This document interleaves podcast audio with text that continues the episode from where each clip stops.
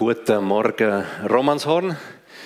Guten Morgen, liebe Gottesdienstbesucher. Martin, vielen Dank für die Einladung.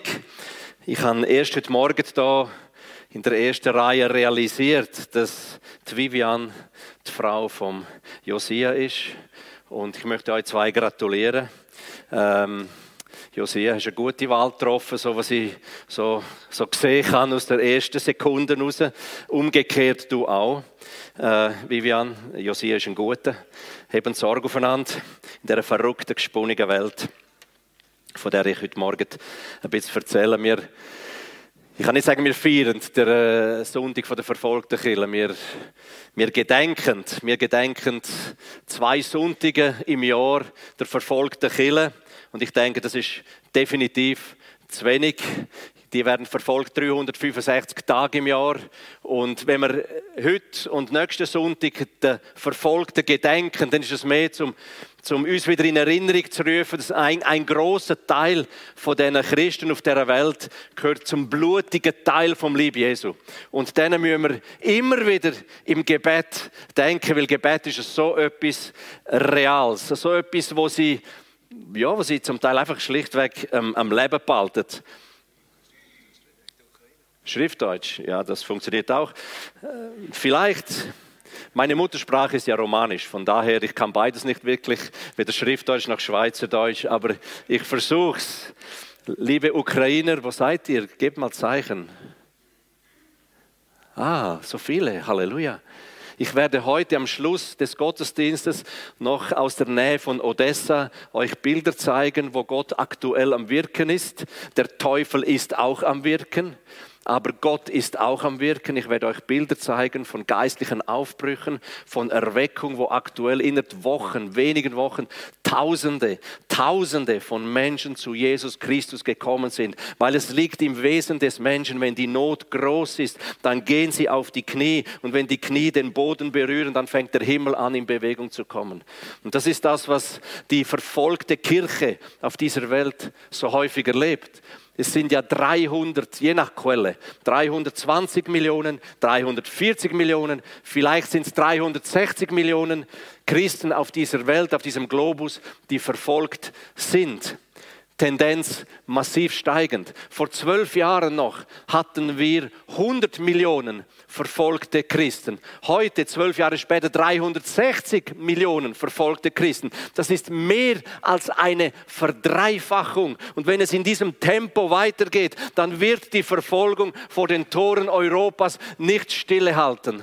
Dann wird die Verfolgung uns in der Schweiz und in Europa genauso erwischen. Aber was wir können ist, wir können lernen von dieser verfolgten Kirche. Denn es ist nicht eine Kirche, die den Kopf in den Sand steckt und sagt, na, nach mir die Sintflut, es gibt sowieso keinen Sinn, mit diesem Jesus weiter voranzugehen, äh, lass uns doch dieser Welt anpassen. Nein, es ist dieser Teil des Leibes Jesu, von dem wir lernen können. Wir können lernen von ihnen, wie man sich am Wort Gottes festhält, wie man sich ins Wort Gottes hineinbeißt, so wie ein Pitbull-Terrier am Hosenbein vom Pöstler, wenn er da am Montag kommt mit der Post. Oder man kann lernen zu beten, bis der, bis der Himmel anfängt in Bewegung zu kommen, bis das Gebälke im Himmel anfängt zu krosen und zu knacksen und der Arm des Vaters sich ausstreckt durch seinen heiligen Knecht Jesus Christus, der in uns wohnt, zu Heilungen und zu Zeichen und zu Wundern. Ich habe zehn Jahre lang die Untergrundkirche im Iran besucht und ich kann sagen, ich habe dort fast jedes neutestamentliche Wunder mit meinen eigenen Augen gesehen, weil wenn die Kirche auf den Boden kommt mit seinen Knien und mit den Händen in der Luft ist und sie schreien authentisch, nicht religiös, fromm eingepackt, aber authentisch aus ganzem Herzen, dann fängt der Vater an, immer Antwort zu geben. Verfolgung fängt ja zum Teil ganz subtil an.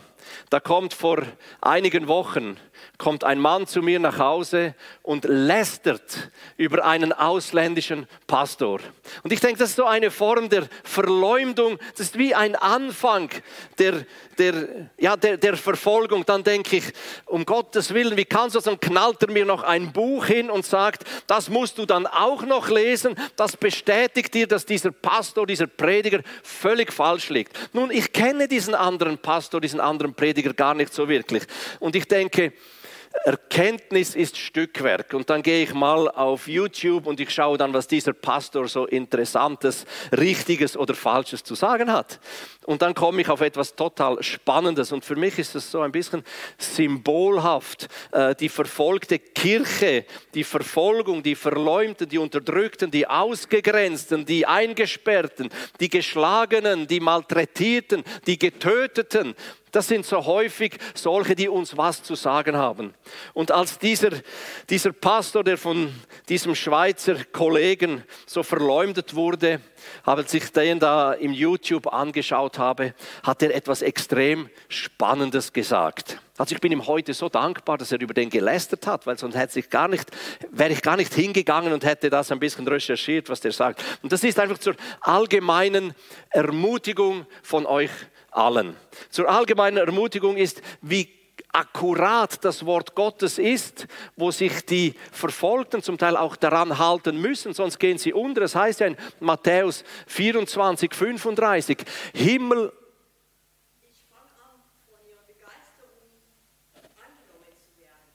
Halleluja, bleiben Sie begeistert.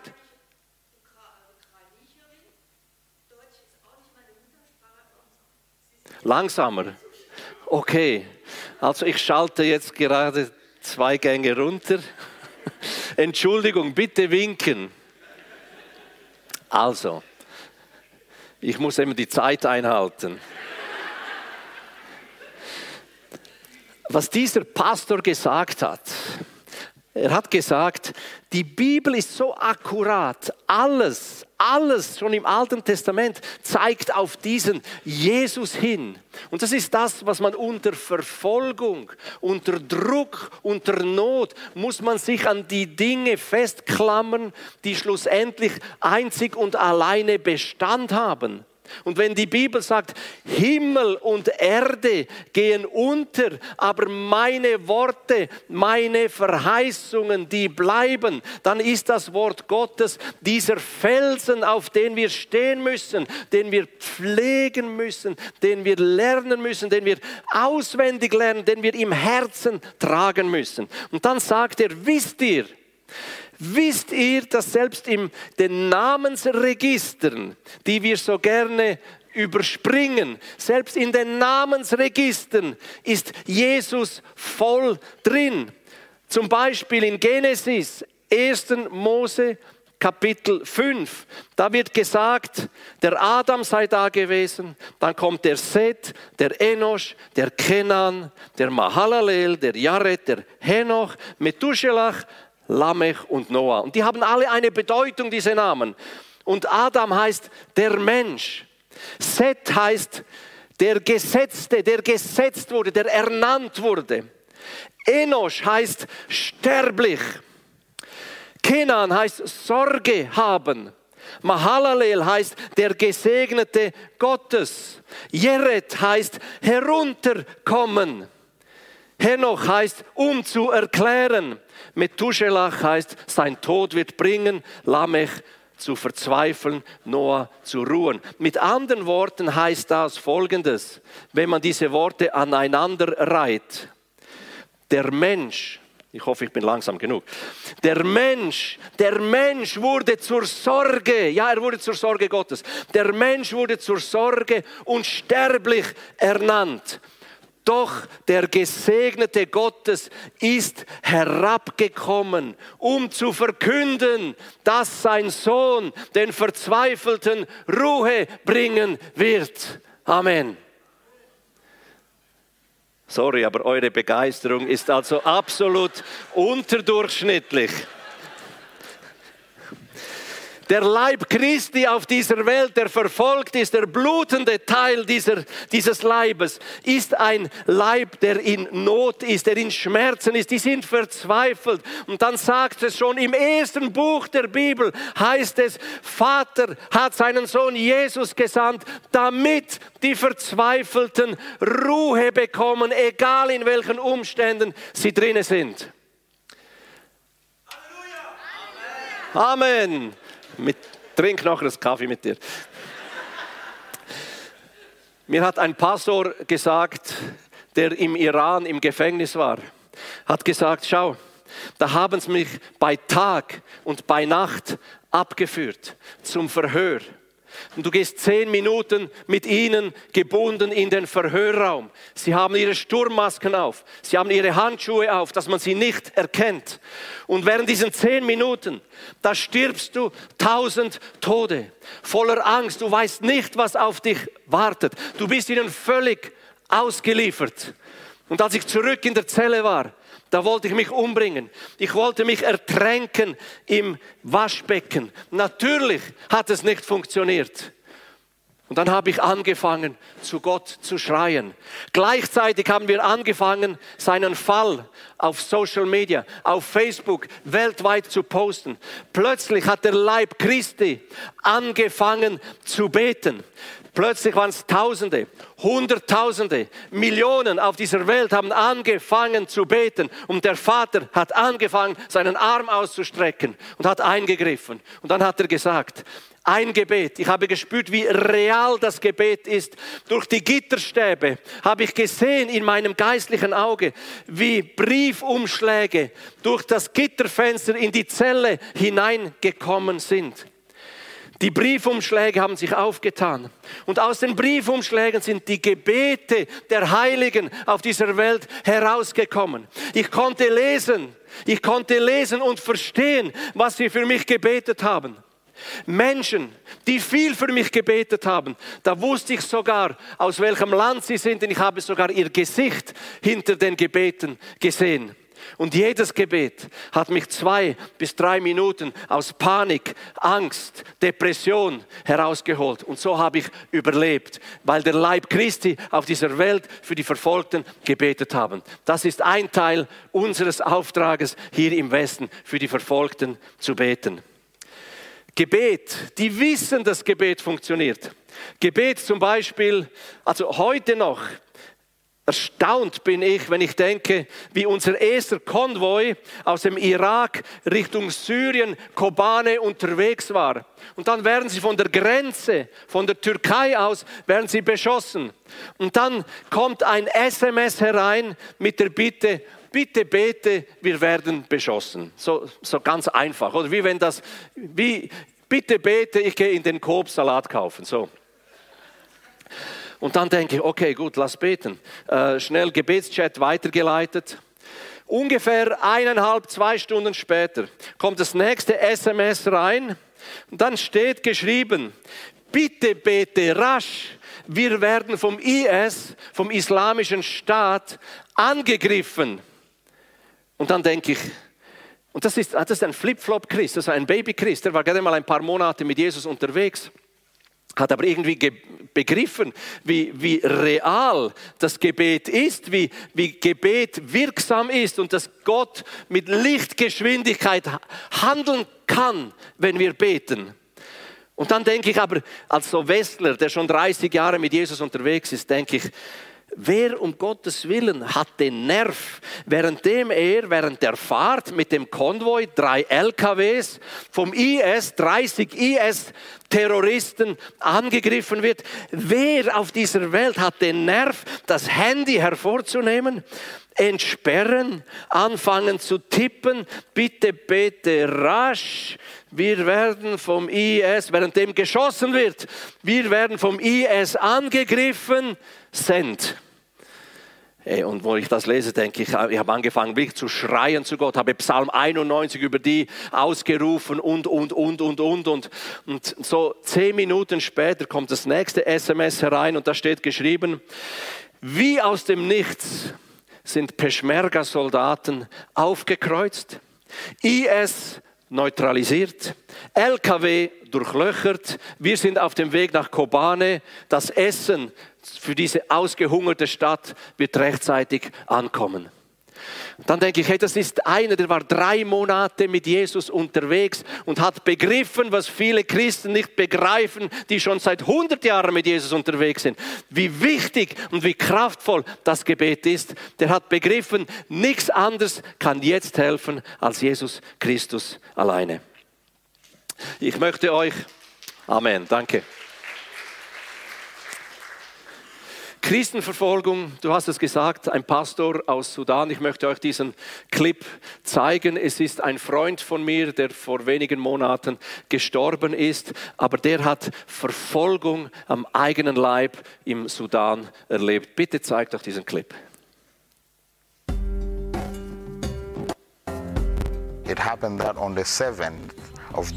Es geschah am 7. 2013. Der Sicherheitsdienst durchsuchte unsere Schule und fand uns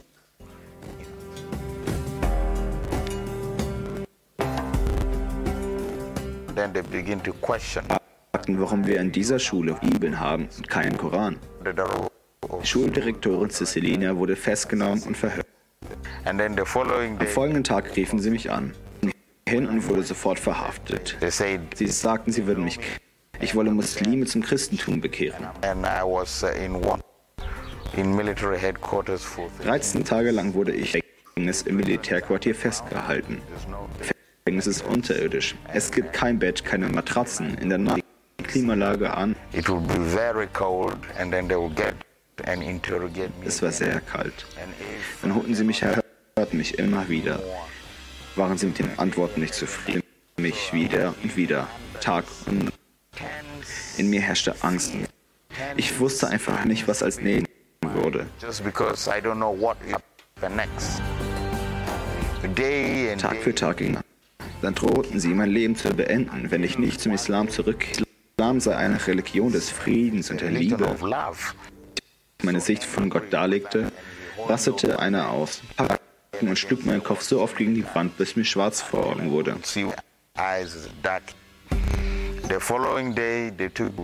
Am folgenden Tag brachten sie mich in einen Folterraum. Da musste ich zusehen, wie Menschen gefoltert wurden.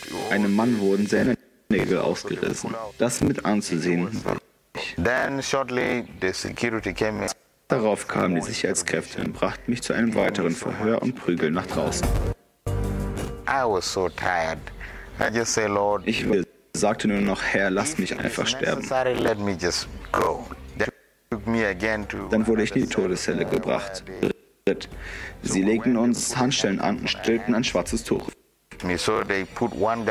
Den einen Mann stellten sie in die Ecke, den anderen in die Mitte und mich an die gegenüberliegende Wand. Zuerst den einen, dann den anderen Mann. Als nächster war ich dran. Der schwierigste Moment meines Lebens war, zu warten, erschossen zu werden zitterte, ich schwitzte, ich konnte nicht mehr vernünftig denken. Ich wartete. Doch die Leute gingen raus. Und ich stand da und betete, ich war bereit zu sterben. Stunden später kamen sie zurück, brachten mich in meine Zelle. Also Am Morgen kamen die Beamten Verhörer. Sie hätten Beweise dafür, dass ich predige. Sie schlugen mit Eisenstangen auf meinen Kopf ein. Ich konnte mich nicht mehr auf. Ich wollte nichts mehr fühlen. Ich bat Gott wenig Kraft, damit ich diesen Menschen vergeben und sie wieder lieben kann. Und genau das hat Gott getan. Da nahmen sie den Besitz, meine Geschäfte, meine Grundstücke, mein Geld und schoben mich ab.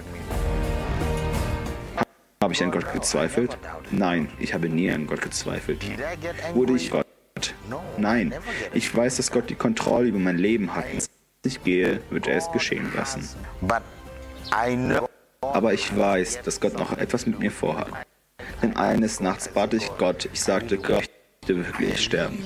Ich möchte wirklich, wirklich sterben. Aber wenn es deine Absicht ist, dann werde ich meinen Willen tun. Ich wurde nicht zum ersten Mal verhaftet. Dies war mein Mal. Jedes Mal hat Gott mich in eine andere Ebene des Glaubens geführt. Dass ich durch den Schmerz und den ganzen Prozess des Verhörs gehen musste, war sehr schwierig. Jedes Mal, wenn sie dich holen, was passieren wird. Alle sind gegen dich. Alles verloren. Ich habe kein Zuhause mehr, aber er mich aufrecht hält und begeistert. Ich weiß, dass es Gott gibt, der mich so sehr bei mir ist, bis zum Ende.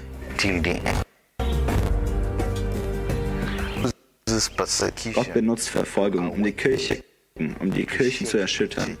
Die Kirche sollte nicht schlafen, wissen, dass jeden Tag Menschen wegen ihres Glaubens an Jesus leiden. Aus diesem Grund muss die Kirche beten. Lautet meine Botschaft, lasst uns alles tun, Menschen auf der Erde mit dem Evangelium Jesus Christus zu erreichen.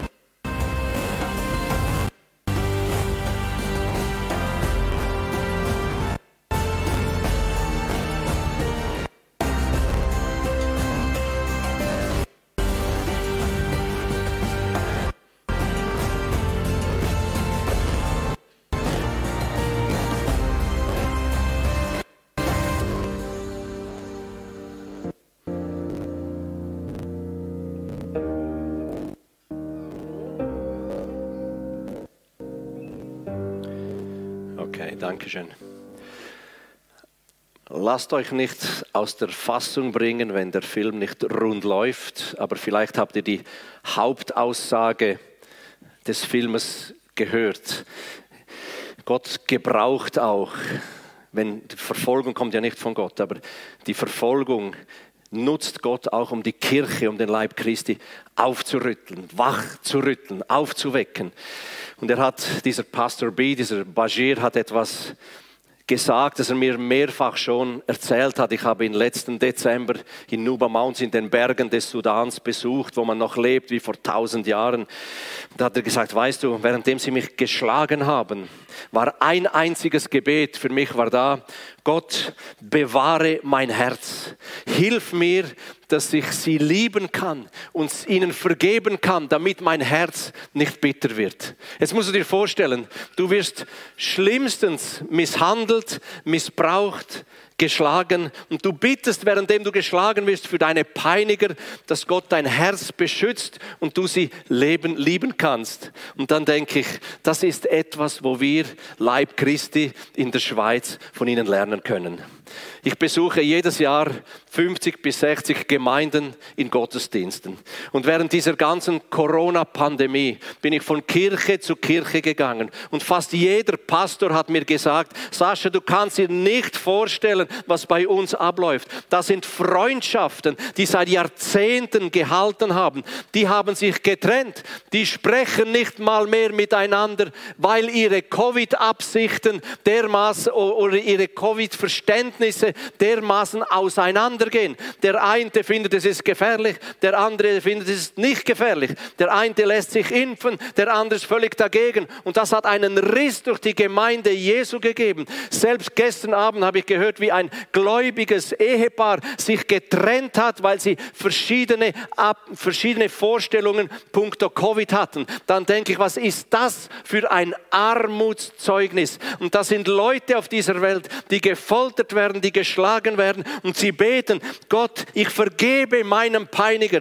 Gott, bewahre mein Herz, damit es nicht bitter wird. Gott, bewahre mich. Und wir, wir schlagen uns im Westen in der Schweiz die Köpfe ein. Das ist genau die Taktik des Teufels, ist, Herr, zu trennen, zu separieren, einen Keil hineinzuschlagen und dann sind wir schwach. Dann sind wir völlig wert oder dann sind wir kraftlos fürs Gebet. Und das ist genau, was der Teufel will. Und ich denke, haben wir wirklich begriffen, was Gott sagt. Wenn du in Matthäus 6, wenn du deinem Nächsten nicht vergibst, kann ich, Vater im Himmel, dir leider auch nicht vergeben. Und noch schlimmer, ich muss die Folterknechte auf dich loslassen. Die Folterknechte sind die dämonischen Mächte, die Anrecht in den Leben der Christen bekommen aufgrund ihrer Unvergebenheit. Und das will Gott nicht. Er will, dass wir eine Einheit, eine kraftvolle Einheit sind, die in Einheit, in Liebe, in Ehrerbietung zueinander beten, damit der Vater seinen Arm ausstreckt. Apostelgeschichte 4.30 zu Heilungen und zu Zeichen und zu Wundern. Für das sind wir berufen. Und das soll Gott durch uns hindurch tun können, für diese kaputte Welt da draußen, aber auch für den Leib Christi, der verfolgt wird. Ja, die Technik heute, aber es kommt gut. Zeigen wir doch den nächsten. Jawohl, genau. China Christenverfolgung so schlimm wie seit den 80er Jahren nicht mehr. die neue Verfolgungswelle, wo Bibeln verbrannt werden, wo große Kirchen, größer als diese, dem Erdboden gleichgemacht werden, wo Internetseiten gesperrt werden. 120 von unseren Mitarbeitern, die mussten ihr Handy entsorgen, damit sie nicht geortet werden können. Dann haben wir gesagt, jetzt erst recht. Wir haben in 2022 75.000 Bibeln gedruckt, weil die Bibeln verbrannt werden im Land und wir verteilen das im Untergrund. Und nach wie vor, es kommen sehr viele Menschen zum Glauben an Jesus. Betet für die verfolgte Kirche in China. Die blutet, aber sie ist kraftvoll, sie ist stark. Der Druck hat sie zusammengeschweißt und miteinander stehen sie auf und es kommen wieder mehr Menschen zum Glauben, als während diesen zwei Jahrzehnten, wo die Verfolgung nicht ganz so schlimm war. Pakistan, Afghanistan, August 2021. Tausende flüchten aus Afghanistan. Tausende von Christen, die sich aus dem Fenster gelehnt haben, die gezeigt haben, wir sind Christen, die wurden über Nacht zu Verfolgten. Und Tausende überqueren die Grenze nach Pakistan, wo wir sie empfangen haben. Aber sie fliehen vor den Taliban in Afghanistan und kommen rüber nach Pakistan, wo drei Millionen radikale Taliban auf sie warten. Sie kommen vom Regen in die Traufe. Und wir kümmern uns um sie, um Tausende von Familien während einigen Monaten. Wir bringen sie in Schutzhäusern unter. 50 gläubige christliche Familien, die, die am meisten Verletzlichen, haben wir in solchen Schutzhäusern untergebracht, bei Nacht- und Nebelaktionen. Und dann kommen die Taliban, sie wissen, sie sind irgendwo versteckt, kommen da unsere Sicherheitsleute mit der Kalaschnikow, sie stehen da hinter der Tür, sie weisen die Taliban weg, die sagen, okay, äh, wir kommen später und du weißt, die kommen eine halbe Stunde, eine Stunde, zwei Stunden später mit bewaffneten mehr Talibans und dann haben wir sie innerhalb von 30 Minuten all die Familien wieder umdisloziert in ein anderes Schutzhaus, wo sie in Sicherheit sind. Das ist die Realität an vielen, vielen Orten auf dieser Welt. Afghanistan, das Erdbeben, Januar 2022, ein schweres Erdbeben in einer Region, wo man lebt wie Anno Domini. Wir helfen 1000 Familien. Unser Partner interessanterweise äh, äh, eine christliche Organisation, die einzig und allein dort in dieses Gebiet hineingelassen wird, um den Leuten äh, humanitäre Hilfe zu bringen. Der Taliban-Führer hat gesagt, wir wissen, ihr seid Christen, ihr, wir wissen, was ihr macht, aber ich sage euch, ihr dürft nicht missionieren, ihr dürft nur humanitäre Hilfe bringen. Natürlich missionieren wir auch, weil das Wichtigste ist das Wichtigste und es bleibt das Wichtigste. Man kann den Leuten Essen bringen, aber man muss ihnen auch Hoffnung bringen. Und so haben wir ihnen das Evangelium erklärt. Wir beten für sie mitten unter den Wölfen. Das sind für mich die, die Helden, die Schafe sind hier meine Helden, die mitten unter die Wölfe gehen. Aber die haben dermaßen eine fette Wolle, die haben gar keine Angst vor diesen Bissen dieser Wölfe. Und sie gehen da hinein und, und, für, und Halleluja. Danke, Jesus. Jesus, wir beten für die Technik, dass das funktioniert, Herr. Herr, du bist einfach gut und dass ich City halte. Ich habe, noch sieben Minuten. He? Okay. Burma, Myanmar gegen 300.000 Myanmar English New Testament verteilt. Die Militärjunta die Militärjunta verfolgt in Myanmar, in Südostasien, Minderheiten, unter anderem auch Christen. Wir haben ein Projekt, eine Vision, die Gott uns aufs Herz gelegt hat, eine Million neue Testamente zu verteilen. Das Neue Testament sieht so aus, auf der einen Seite ist die alte burmesische Sprache, auf der anderen Seite Englisch. Und sind vor allem junge Menschen, die Englisch lernen wollen. Und so ist das einzige Buch in Myanmar, ist dieses Myanmar English New Testament, das da ist, um den Menschen Englisch zu unterrichten. Und so lernen sie nebst Englisch eben auch Jesus kennen. Und viele kommen zum Glauben an Jesus. Wir bringen sie auch in Gefängnisse hinein unter dem Blick dieser äh, dieses strengen Buddhisten dort und des anderen Köbi da. Okay, nächstes bitte.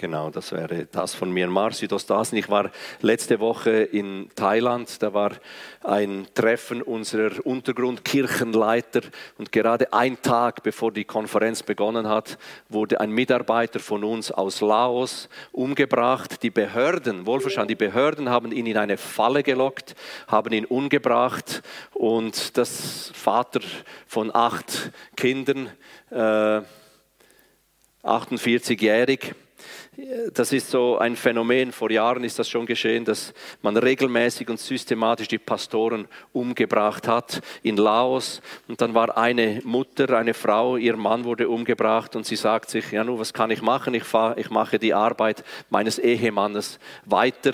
Und während den letzten zehn, zwölf Jahren hat diese Frau in ihrer Strohhütte über 4000 Menschen zu Jesus geführt. Das, das sind Heldinnen, die sagen, ich gebe nicht auf, weil die Not da heißt, nein, im Gegenteil, ich mache erst recht für meinen Jesus weiter. Nepal ist auf der Weltverfolgungsindexliste nach unten gerutscht. Da sind geistliche Aufbrüche. Dementsprechend ist der Hunger groß. Die Menschen wollen das Evangelium und wir gehen mit Teams, wenn Leute mit von euch mal mitkommen möchten, wir gehen mit Teams bis an die abgelegensten Orte dieses Nepals und bringen ihnen das Evangelium. Zeigt doch das bitte auch. Nein. Genau, einfach den Film bitte.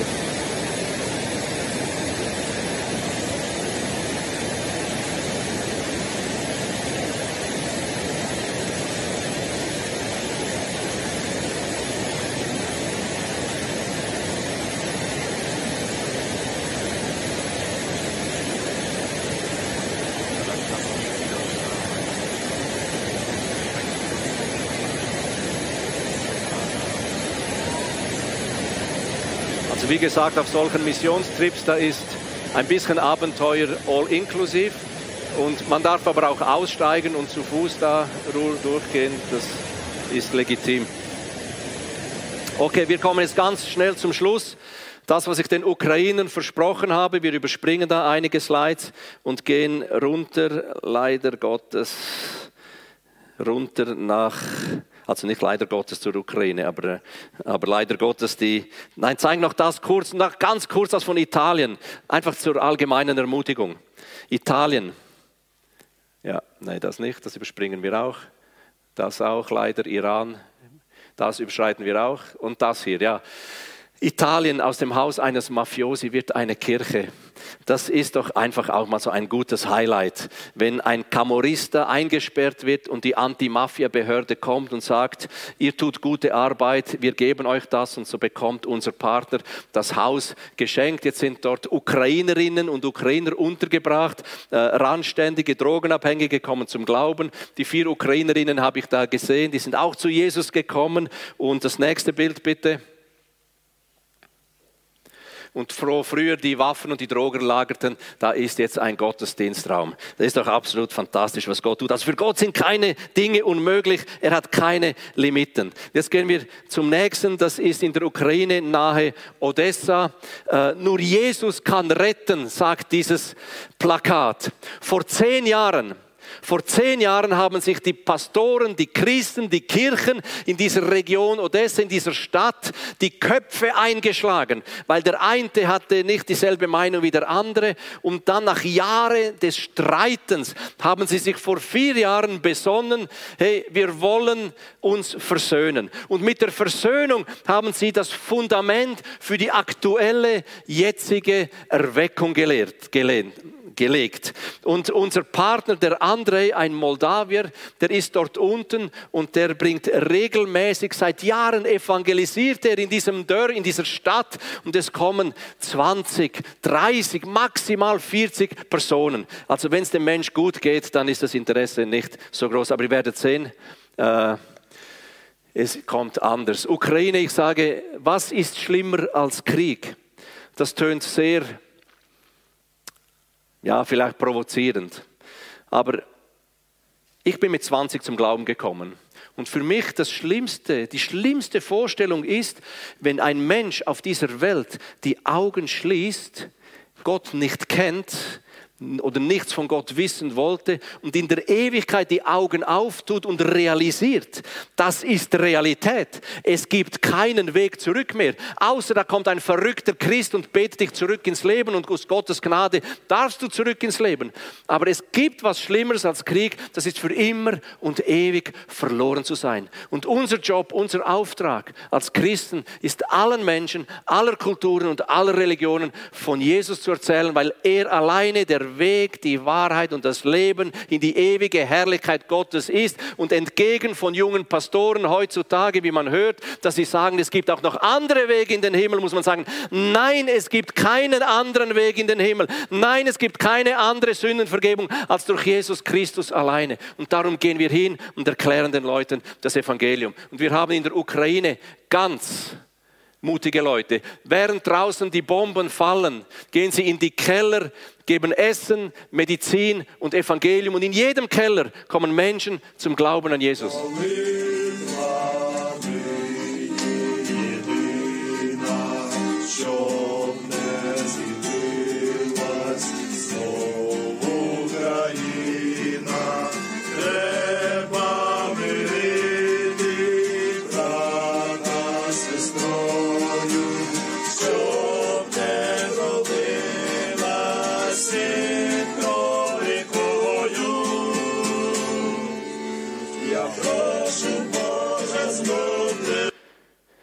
Ihnen ist es wichtiger, den Menschen von Jesus zu erzählen, als ihr eigenes Leben zu schützen. Ganz verrückte Evangelisten gehen bis nach vorne an die Front, wo die Bomben fallen, weil sie sagen, wenn diese Menschen umkommen und verloren gehen, dann sind sie für immer weg. Wir wollen da sein, wo der Tod lauert und wollen ihnen im letzten Moment noch von Jesus erzählen. Das ist hier.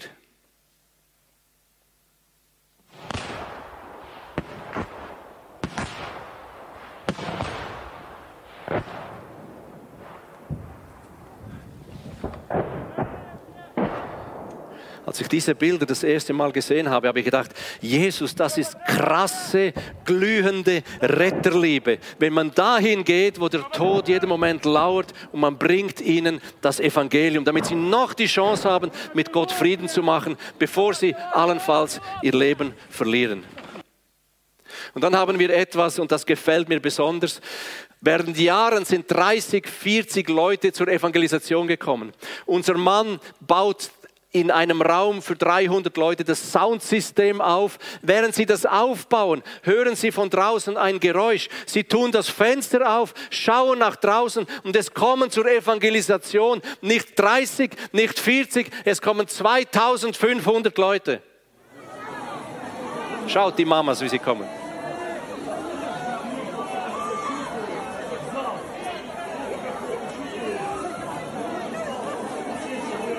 Beim Aufruf strecken 90 Prozent dieser Leute ihre Hände in die Luft und sagen, ja, wir wollen mit Jesus gehen, ja, wir wollen unser Leben Jesus Christus anvertrauen. Und Erweckung bricht aus. Und unterdessen sind gegen 10.000 Leute in dieser Stadt B nahe Odessa zum Glauben an Jesus gekommen. Jeden Tag drei bis vier Gottesdienste für 400 bis 500 Leute. Jüngerschaft machen sie da. Die gehen wieder zurück in ihre Bunker. Die anderen warten schon draußen, währenddem die im Gottesdienst sind. Und so schleusen sie jeden Tag drei, vier, sogar bis fünf Gottesdienste durch. Und ich sage, Erweckung ist, wenn Leute 30 Minuten lang auf der Straße stehen, die Bibel lesen, ob schon jeden Moment eine Granate einschlagen könnte. Und Erweckung ist, wenn Bibeln erbettelt oder gestohlen werden. Das ist der einzige Diebstahl, der legitim ist. Das ist heiliger Diebstahl, wenn man die Kirchen stürmt und die plündert und die Bibeln aus den Regalen herausreißt. Und das geschieht dort unten. Wir sind, momentan haben wir zu wenig Bibeln und wir, wir sind gerade von den Gideons haben wir ein paar Zehntausend bekommen der Hunger und der Durst nach Bibeln ist dermaßen gewaltig. Und ich finde, betet weiter für diese Leute. Es soll für euch Ukrainer und Ukrainerinnen soll es eine Ermutigung sein. Betet für euer Volk, die erleben an gewissen Orten zwar, dass der Teufel rauben will, aber Gott ist da, um Leben zu schenken. In Jesu Namen. Amen. Ich wünsche euch einen ganz wunderbaren, schönen Sonntag. Bitte vergesst nicht, für die Verfolgten zu beten. Wir haben auch äh, einen Einzahlungsschein in diesen Gebetsheftchen, also was ihr investiert ins Reich Gottes, was ihr da einbezahlt, geht direkt in diese Gebiete, wo Verfolgung ist, sei es von Afrika bis hoch oben nach Nordkorea. Hinten dran ist auch ein Raum. Wer persönliches Gebet wünscht, geht bitte dort nach hinten, lasst für euch beten, lasst die Kraft des Gebetes auf euch kommen. Wenn die Türe geschlossen ist, ist schon jemand drin. Wenn die Tür auf ist, dürfen bitte die Nächsten rein. Ich werde da vorne dann noch am Tisch stehen. Wenn jemand Fragen hat, persönliches Fragen oder sagen will oder austauschen oder Gebet möchte, stehe ich da auf alle Fälle auch bereit. Vielen Dank für euer geduldiges Zuhören. Danke für eures Investieren und bitte vergesst nicht zu beten. Gebet macht den Unterschied. Gebet hilft diesen Verfolgten stramm mit Jesus zu gehen und den Glauben nicht aufzugeben. Amen. Schönen Sonntag miteinander.